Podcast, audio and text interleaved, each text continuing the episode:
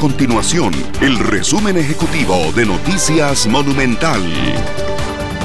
Hola, mi nombre es Fernanda Romero y estas son las informaciones más importantes del día en Noticias Monumental.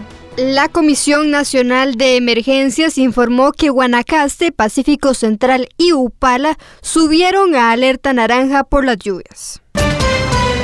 Unas 4.000 familias, lo que equivale a casi 20.000 personas, se han visto obligadas a buscar refugio ante la llegada del huracán ETA al Caribe Norte de Nicaragua, según ha informado el director del Sistema Nacional para la Prevención, Mitigación y Atención de Desastres.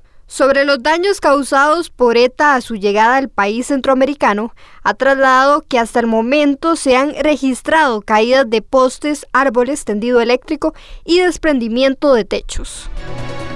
Estas y otras informaciones usted las puede encontrar en nuestro sitio web www.monumental.co.cr. Nuestro compromiso es mantener a Costa Rica informada.